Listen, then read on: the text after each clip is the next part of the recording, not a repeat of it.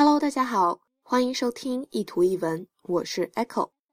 今天这句话是跟 happiness 快乐有关的。For every minute you're angry, you lose sixty seconds of happiness. Minute, minute 指的是分钟。Angry, angry 生气的意思。For every minute you're angry，也就是你生气的每一分钟。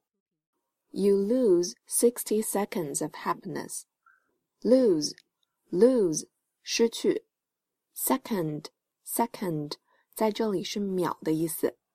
Because one minute equals to sixty seconds，一分钟等于六十秒。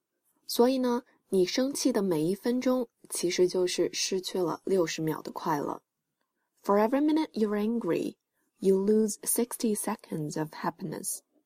欢迎大家关注我的微信公众平台“念念英文”以及新浪微博 “Echo 念念英文”。I'll see you there. Bye.